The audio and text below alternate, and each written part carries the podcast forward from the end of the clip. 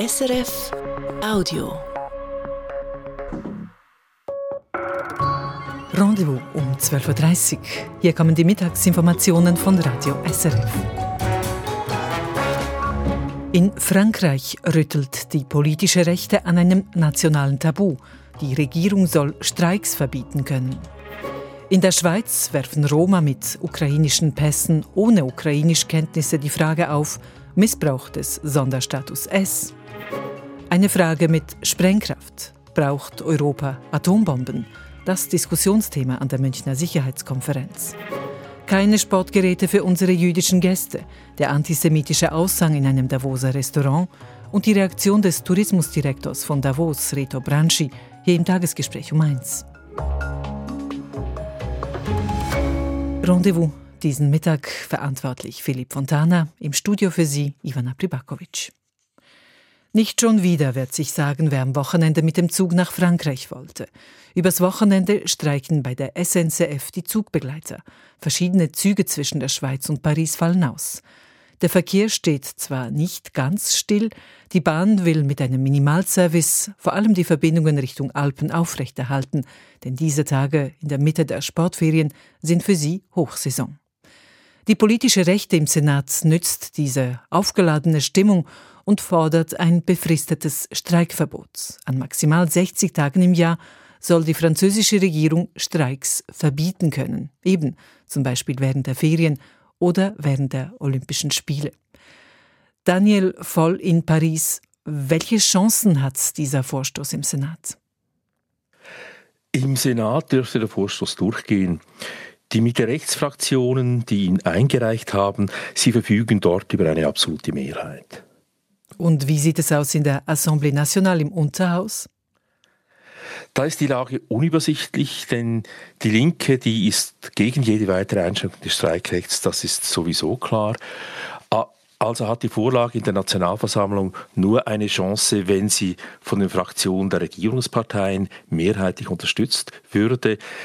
In einer ersten Reaktion haben diese sehr vorsichtig reagiert und Premierminister Gabriel Attal hat erklärt, das Streikrecht gehöre für ihn und die Regierung zu den Grundrechten, die sie nicht weiter antasten wollen.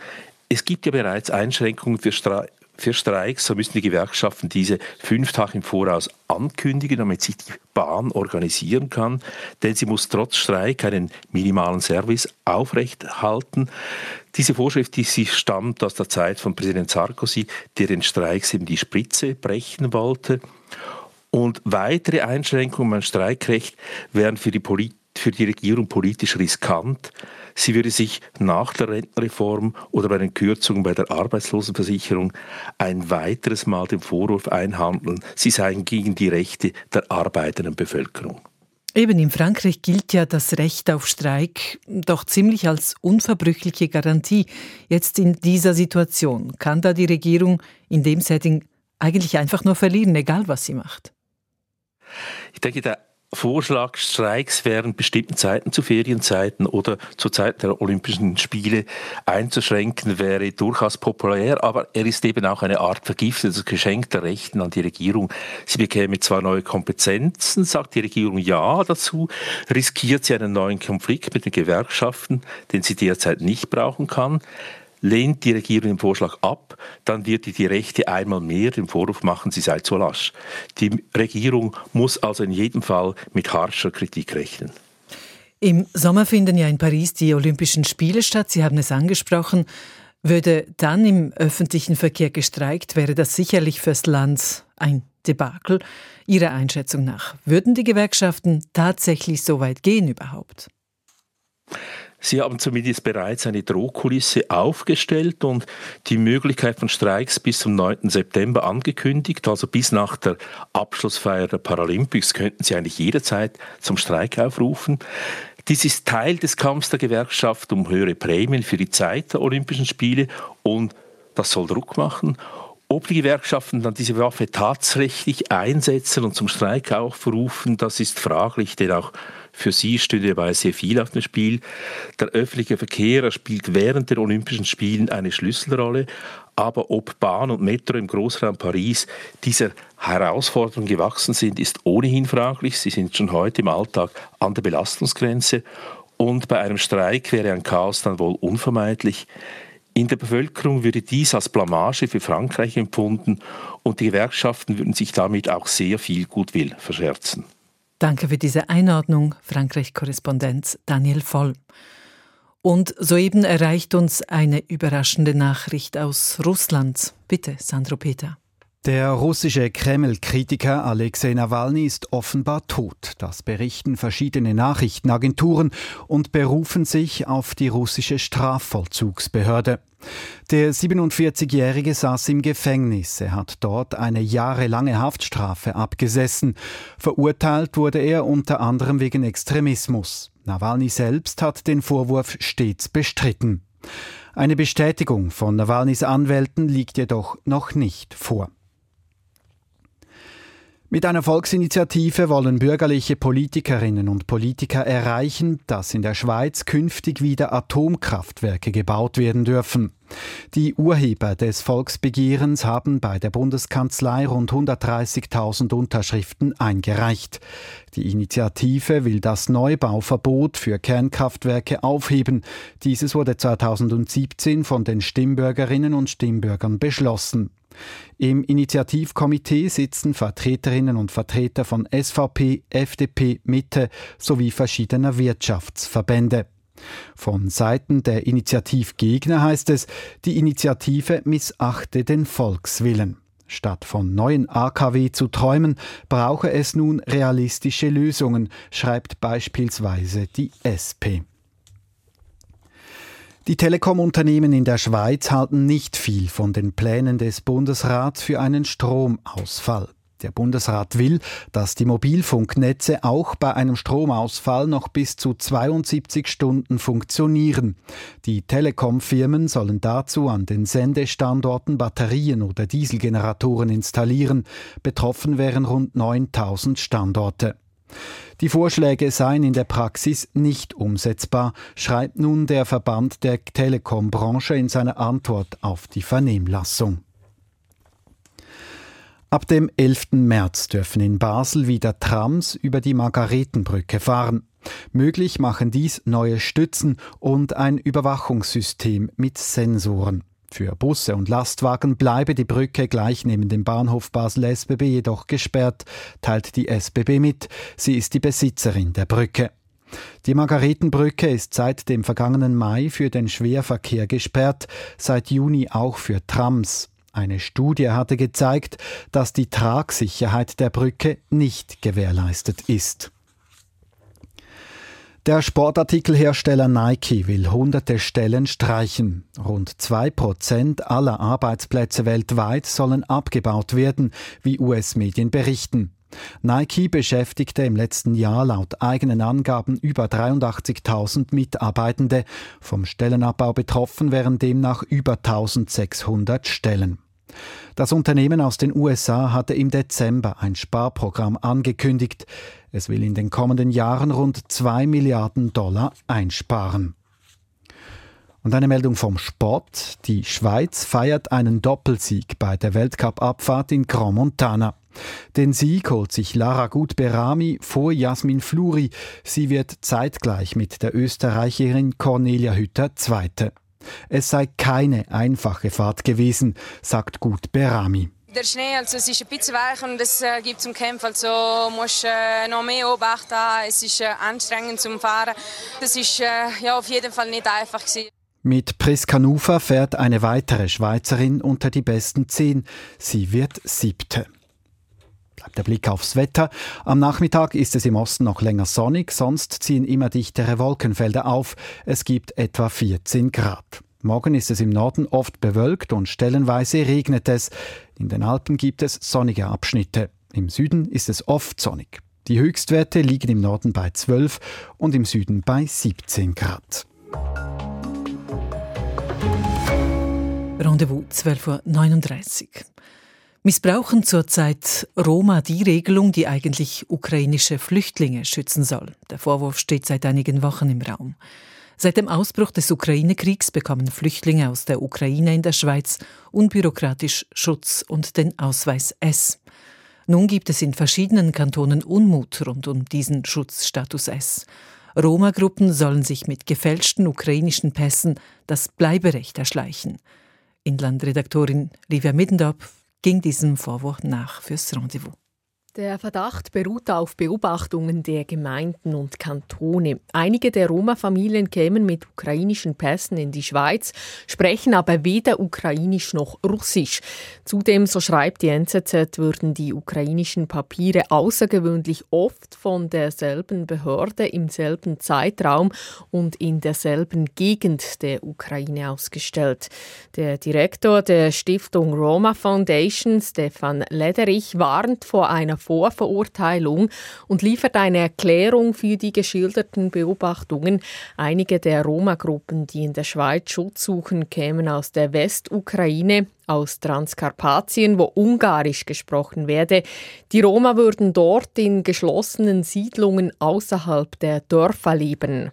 Das heißt, die meisten haben eigentlich keine Kontakte mit der Außenwelt und sprechen Ungarisch als erste Sprache. Das heißt, ungarischsprachige Roma ist kein Grund, um zu sagen, sie seien nicht Ukrainer oder dass sie ihre Pässe gekauft haben. Das Staatssekretariat für Migration SEM sagt auf Anfrage, es habe Kenntnis davon, dass in der Ukraine Pässe teils illegal hergestellt und verkauft würden.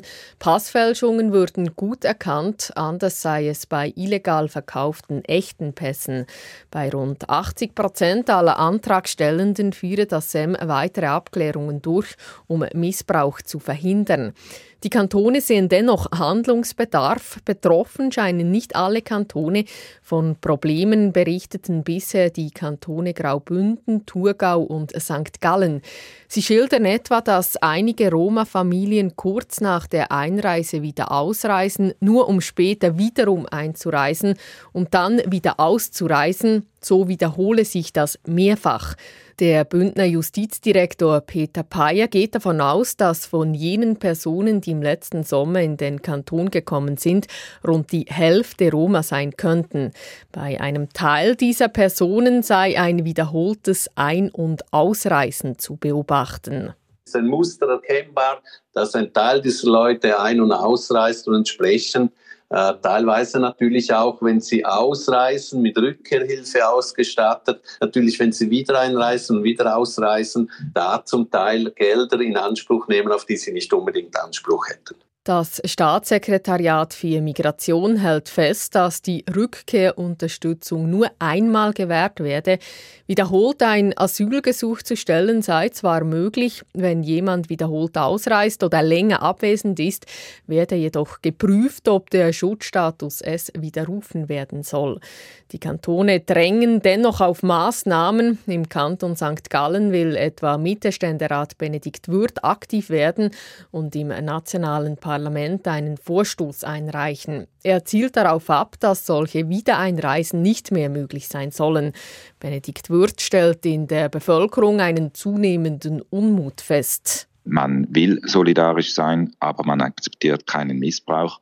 Und insofern ist es äh, zentral, dass einerseits die Regulierung optimiert wird und andererseits auch weiterhin der Vollzug möglichst effizient und auch im Interesse der wirklich betroffenen Schutzsuchenden vollzogen werden kann.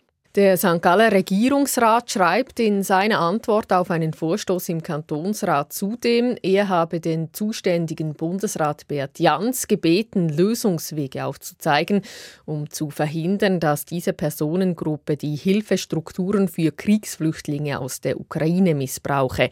Eine Antwort steht noch aus.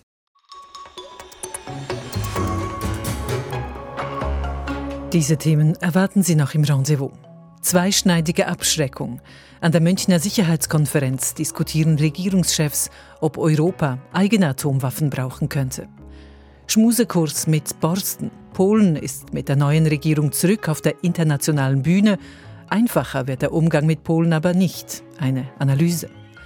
Verteidigen oder retten. Die griechische Küstenwache steht nach dem Schiffsunglück von Pilos vor schweren Anschuldigungen, eine Aufarbeitung und in der Deutschschweiz ein linkes Anliegen, im Tessin ein rechtes, die 13. AHV. Und zum mutmaßlichen Tod des russischen Oppositionspolitikers Alexei Nawalny ist noch nicht mehr bekannt. Ein Anwalt Nawalny sei auf dem Weg ins Straflager. Wir verfolgen die Nachrichtenentwicklung und halten Sie auf dem Laufenden. Die US-amerikanischen Atombombenabwürfe auf Hiroshima und Nagasaki 1945 waren die bislang einzigen Einsätze von Atomwaffen in einem Krieg. Die Atombombenexplosionen töteten insgesamt 100.000 Menschen sofort und weitere 130.000 in den Folgejahren durch die radioaktive Verstrahlung. Und jetzt wird das Undenkbare denkbar. Diskutiert wird zurzeit wieder über Atombomben, eine Diskussion nicht einfach unter Militärvertretern und Verteidigungsfachleuten, sondern unter den politischen Führern auf der Münchner Sicherheitskonferenz. Es geht um die Frage, braucht Europa eine eigene Nuklearverteidigung, weil unklar ist, ob Donald Trump nach einer möglichen Wiederwahl Europa verteidigen würde im Ernstfall. Von der Münchner Sicherheitskonferenz Fredrik Steiger. Die diesjährige Münchner Sicherheitskonferenz wird von manchen als Konferenz der Angst bezeichnet. Schuld daran ist nicht nur das aggressive Regime im Kreml, sondern ebenso die Möglichkeit, dass Donald Trump bald in den USA an die Schalthebel zurückkehrt. Ein Mann, dem die traditionellen Partnerschaften der USA herzlich egal sind, nicht zuletzt jene mit Europa. Das führt unweigerlich zur Frage, kann sich Europa ohne die USA überhaupt verteidigen, besonders im Nuklearbereich? Oder braucht es, wird auf einmal gefragt, eine europäische Atombombe? NATO-Generalsekretär Jens Stoltenberg zeigt sich irritiert über diese Debatte. We have a NATO nuclear deterrent and that has provided the ultimate security guarantees for NATO allies for decades. Es existiere eine NATO-weite nukleare Abschreckung, welche die europäische Sicherheit garantiere.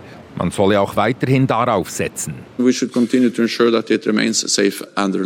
Diese Abschreckung basiert auf den in mehreren europäischen Ländern stationierten US-Atombomben und letztendlich auf dem gesamten Nukleararsenal der Vereinigten Staaten. Doch was, wenn die USA diesen Schutzschirm unter einem Präsidenten Donald Trump zuklappen sollten? Bräuchte dann der europäische Teil der NATO, ja ganz Europa, ein eigenes Atomarsenal. Der deutsche Verteidigungsminister Boris Pistorius lehnt eine solche Debatte dezidiert ab, wie er in der ARD erklärte. Darüber diskutiert man nicht mal ebenso auf Zuruf aufgrund einer Äußerung im amerikanischen Präsidentschaftswahlkampf. Wir müssen einfach bei uns bleiben und nicht wie das Kaninchen auf die Schlange starren. Sein Kabinettskollege Finanzminister Christian Lindner hingegen treibt eben diese Debatte voran. Kontrovers verläuft sie auch in anderen NATO- und EU-Ländern. Ein dezidierter Befürworter solcher Überlegungen ist etwa Polens neuer Regierungschef Donald Tusk. Der französische Präsident Emmanuel Macron wiederum schlägt vor, darüber nachzudenken, ob das französische Atomarsenal ganz Europa schützen könne und solle. Die Sicherheitsinteressen Frankreichs und Europas seien deckungsgleich. Jetzt schon würden die französischen Nuklearstreitkräfte Europa mitschützen. Nos forces nucléaires contribuent donc à la sécurité de la France et de l'Europe. Und Frankreichs Außenminister Stéphane Séjourné findet, Europa brauche eine zusätzliche Lebensversicherung. Oui, il nous faut une deuxième assurance vie. Ins Spiel bringen manche auch die britischen Atomstreitkräfte, die allerdings deutlich weniger Handlungsoptionen bieten als die französischen. Allerdings bleiben Schlüsselfragen völlig ungeklärt. Wer etwa säße nach einer Europäisierung am roten Knopf? Macron oder die EU-Führung Charles Michel und Ursula von der Leyen, was sich indes niemand so recht vorstellen kann. Welches wären die Kommandostrukturen? Wo befänden sich die Waffen? Und wer trüge die gewaltigen Zusatzkosten von Hunderten von Milliarden Euro? Für brandgefährlich und verfehlt hält diese Debatte Melissa Park, Sie ist Direktorin von ICANN, der mit dem Friedensnobelpreis ausgezeichneten internationalen Kampagne für ein Atombombenverbot. Mehr Nuklearwaffen würden die Welt gewiss nicht sicherer machen, sagt die frühere australische Entwicklungsministerin gegenüber SRF. Die Gefahr eines Atomkriegs sei nie mehr seit dem Kalten Krieg so groß gewesen wie gerade jetzt. Deshalb müsse man nun dringend über atomare Ab- und nicht Aufrüstung reden. This time is widely recognized as the highest level of risk for nuclear war since the Cold War. Doch die Chancen, dass das passiert, sind gering. Wer Abrüstung fordert, ist in der Defensive. Atombomben zu besitzen gilt vielerorts wieder als notwendig. Nicht nur in Nordkorea oder im Iran, sondern nun auch in Europa. Friedrich Steiger. Polens Regierungschef Donald Tusk ist auf Charmoffensive. Seine Besuche in Berlin und Paris diese Woche senden das Signal, Polen ist zurück auf der europäischen Bühne. Das fünftgrößte Land der EU redet wieder mit, anders als noch unter der konservativen Regierung, wo sich Polen ständig querstellte. Besonders das Verhältnis zu Deutschland war miserabel. Nur Polen ist auch unter Donald Tusk mit Deutschland keineswegs auf einer Linie. Und ein aus deutscher Sicht pflegeleichtes Polen ist eine Illusion, analysiert unsere Osteuropa-Korrespondentin Sarah Nowotny. Polen ist zurück in Europa. Noch ist Polen nicht verloren. So packten deutschsprachige Medien in Schlagzeilen, was in Polen letzten Herbst geschehen war. Donald Tusk war Regierungschef geworden, ein Mann, der Deutsch spricht, der lange Jahre ein wichtiger Spieler in der Europäischen Union war, als EU-Ratspräsident. Seine Regierung löste eine konservative, nationalistische polnische Regierung ab, die sich mit fast der ganzen EU verkracht hatte. Die fand, das größte EU-Land Deutschland verwandle die Union in ein viertes deutsches Reich. Polens neuer Regierungschef Donald Tusk sagte hingegen diese Woche in Berlin, Polen und Deutschland seien Freunde und Partner. Polens Sicherheit sei auch Deutschlands Sicherheit. Der Ton zwischen Polen und Deutschland, zwischen Polen und der EU ist weicher geworden, aber Polen sieht die Welt immer noch ganz anders als Deutschland. Keine Flüchtlinge. Da sind sich Donald Tusk und seine konservativen Vorgänger einig. Das Überleben der westlichen Zivilisation hänge davon ab, ob unkontrollierte Migration verhindert werden könne. Und Polen werde keinen einzigen Migranten aus einem anderen EU-Land aufnehmen. Dabei plant die EU, Geflüchtete gleichmäßiger auf ihre Länder aufzuteilen. Deutschland ist für diesen Plan. Kriegsentschädigungen aus Deutschland.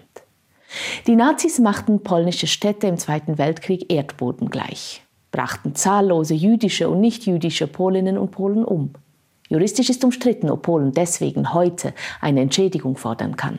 Die polnischen Konservativen wollten auf jeden Fall Milliarden von Deutschland. Die neue Regierung unter Donald Tusk sagt nun zwar, juristisch sei die Wiedergutmachung abgeschlossen, moralisch aber nicht. Deutschland solle doch bitte kreativ sein und Polen für die Kriegsgräuel entschädigen. Atomenergie. Deutschland ist ausgestiegen. Polen will einsteigen. An der polnischen Ostseeküste sollen mehrere Reaktoren entstehen. Deutschland hat zu den AKW in seiner Nachbarschaft einen Fragenkatalog nach Polen geschickt. Die alte polnische Regierung hat ihn monatelang ignoriert. Das wird unter Donald Tusks neuer Regierung nicht passieren. Aber sonst ändert sich nichts. Polen will AKW, Deutschland auf keinen Fall. Und so müssten die Schlagzeilen eher lauten, Polen ist zwar netter, inhaltlich aber nicht auf Deutschlands Linie. Oder Deutschland und die EU müssen weiter mit einem hartnäckigen, unbequemen Polen rechnen. Sarah Nowotny.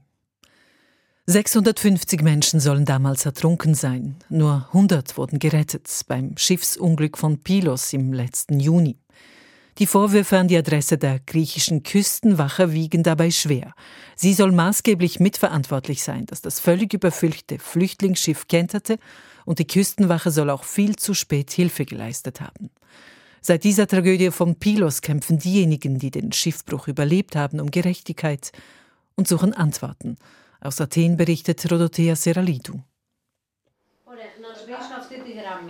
Maria Papamina leitet die juristische Abteilung der Hilfsorganisation Greek Council for Refugees, zu Deutsch Griechischer Rat für Flüchtlinge. Sie ist eine von mehreren Anwälten, die die Überlebenden des Schiffsunglücks von Pylos vor Gericht vertreten. Schon einige Tage nach dem Schiffsunglück hatte die Staatsanwaltschaft Ermittlungen eingeleitet und es gibt rund 40 Überlebende des Schiffsunglücks, die wir in dem Fall vertreten und die Anzeige erstattet haben. Unsere Anzeige richtet sich gegen Handlungen und Versäumnisse der griechischen Küstenwache. Obwohl die Küstenwache über die Situation des überfüllten Flüchtlingsschiffes rechtzeitig in Kenntnis gesetzt worden sei, habe sie nichts unternommen, um diese Menschen in Sicherheit zu bringen, so die Rechtsanwältin. Im Gegenteil, die griechische Küstenwache soll mit einem Seil versucht haben, das Flüchtlingsschiff hinter sich herzuziehen. Erst dadurch sei es gesunken. Und auch danach habe die Küstenwache keine sofortige Rettungsaktion eingeleitet, sondern erst mit Verspätung eingegriffen, so Maria Papamina. Diese Vorwürfe bekräftigt eine Studie der Menschenrechtsorganisationen Amnesty International und Human Rights Watch. In der Studie ist auch von diversen Ungereimtheiten im laufenden Ermittlungsverfahren die Rede, sagt Christos Dimopoulos, Leiter der griechischen Abteilung von Amnesty International. So wurden zum Beispiel die Handys der Beamten der Küstenwache, die an dem besagten Tag Dienst hatten, erst Monate nach dem Ereignis beschlagnahmt. Es gibt viele Unklarheiten in diesem Fall. Wir fragen uns auch, warum die Küstenwache keine eigenen Ermittlungen eingeleitet hat, um zu schauen, was schiefgelaufen ist. Das ist normalerweise das Erste, was eine Behörde tut. Was sagen die griechischen Behörden dazu. Auf Anfrage antwortete die griechische Küstenwache, Zitat, Solange die Ermittlungen laufen, wäre es nicht richtig von unserer Seite aus, anderweitige Studien und Berichte zum Ereignis zu kommentieren.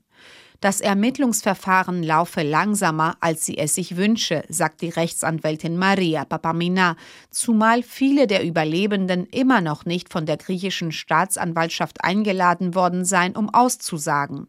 Aber sie möchte auch keine voreiligen Schlüsse ziehen. Wir sind zuversichtlich, dass die Ermittlungen zu einer Gerichtsverhandlung führen werden, dass dieser Fall nicht ins Archiv kommt.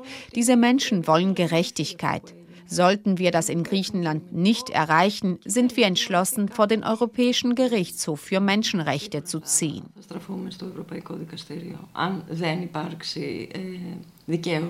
Aufklärung fordert auch Sishan Sarwar.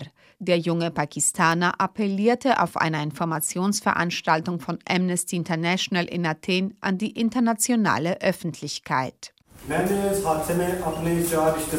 Ich habe vier Verwandte verloren. Wir fragen, war das ein Unfall? Warum ist das passiert? Wer wird uns das beantworten? Wo sind die Verantwortlichen? Bitte helft uns in unserem Kampf für Gerechtigkeit. Parallel zum Verfahren gegen die griechische Küstenwache läuft in Griechenland auch ein strafrechtliches Verfahren gegen acht Ägypter, die sich auf dem gesunkenen Flüchtlingsschiff befanden. Den Männern wird Schlepperei vorgeworfen. Sollten sie verurteilt werden, droht ihnen für jede ertrunkene Person eine lebenslange Haftstrafe. Rototea Seralitu. Eine 13. AHV-Rente. Der Vorschlag kommt im Tessin gut an. Fast 80 Prozent wollen gemäß SRG-Umfrage am 3. März Ja stimmen. Die große Sympathie für die Initiative im Tessin ist wenig überraschend, denn in der Südschweiz hat der Kampf für eine 13. AHV-Rente Tradition, wenn auch nicht aus dem linken politischen Lager. Caroline Türkauf. Modem. So klang es vor zwölf Jahren in der RSI-Radiosendung Modem. Il 23 settembre i cittadini ticinesi dovranno decidere se dire sì oppure no alla tredicesima AVS. Im September muss das Stimmvolk über die 13. AHV-Rente abstimmen. Ein Volksbegehren der Lega dei Ticinesi. Promossa dalla Lega dei Ticinesi. Damals, vor zwölf Jahren, hat das Tessiner Stimmvolk Nein gesagt zur 13. AHV-Rente. Anders als die aktuelle eidgenössische Abstimmung für eine 13. Rente war die der Lega viel weniger breit formuliert. Lega-Sprecher Daniele Gavarzasio e, era un po' diversa perché era un più, più mirata, nel senso che ai tempi chiedevamo chiaramente. Wir wollten eine Rente für Menschen, die seit mindestens zehn Jahren im Tessin wohnen und denen es finanziell schlecht geht. Unsere Rente richtete sich an die Bezüger und Bezügerinnen von Ergänzungsleistungen. Diese Vorgaben seien ungerecht, befand das Tessiner Stimmvolk. Es schmetterte diese Vorlage darum ab. Die Rechtsbewegung Lega machte sich aber weiter für das Anliegen stark, etwa im Kantonsparlament. Denn soziale Anliegen gehören zur DNA dieser Rechtsbewegung. So gesehen ist es nicht erstaunlich, dass die rechte Lega heute hinter der Initiative für eine 13. AHV-Rente des linken Gewerkschaftsbundes steht. Dazu Lega-Sprecher Cavarzasio. Sicuramente nessuno potrà dire che noi non è da anni che parliamo e che cerchiamo di portare avanti questa iniziativa. Wir kämpfen seit Jahren dafür. Die Ausweitung auf alle Rentnerinnen macht Sinn, denn die Kaufkraft ist in den letzten Jahren stark gesunken besonders in der Südschweiz. In der Südschweiz, wo also von einem Ja zur 13. AHV-Rente auszugehen ist. Nicht zuletzt auch darum, weil das Durchschnittsalter im Tessin rekordhoch ist. Der eigene unmittelbare Nutzen einer 13. Rente ist also für viele groß. Das wissen auch die Tessiner Vertreter der Schweizerischen Volkspartei. So sagt SVP-Nationalrat Paolo Pamini. Ja, grundsätzlich stimmen die Tessiner Wähler im Allgemeinen links bei sozialen Themen ab und rechts bei außenpolitischen Themen. Von daher, ich erwarte eigentlich leider, weil ich auf dem Nein-Front bin, eine Annahme der 13. AV-Rente im Tessin. Auch an der Delegiertenversammlung der Tessiner SVP war diese breite Zustimmung zu spüren. SVP-Schweiz-Präsident Marco Chiesa hat darum für Stimmfreigabe plädiert und ist damit durchgekommen. Paolo Bamini sagt dazu ich glaube, die Stimmfreigabe ist schon ein Erfolg. Die Stimmfreigabe der SVP Tessin zur 13. AHV-Rente als Erfolg zu werten, ist bemerkenswert. Es zeigt, wie anders die Südschweiz ist. Hier, wo eine Rechtsbewegung jahrzehntelang für eine 13. AHV-Rente kämpfte und mit diesem Kampf das Terrain ebnet für eine nationale Initiative von links. So viel vom Rendezvous für heute. Am Mikrofon war Ivana Pribakovic. Das war ein Podcast von SRF.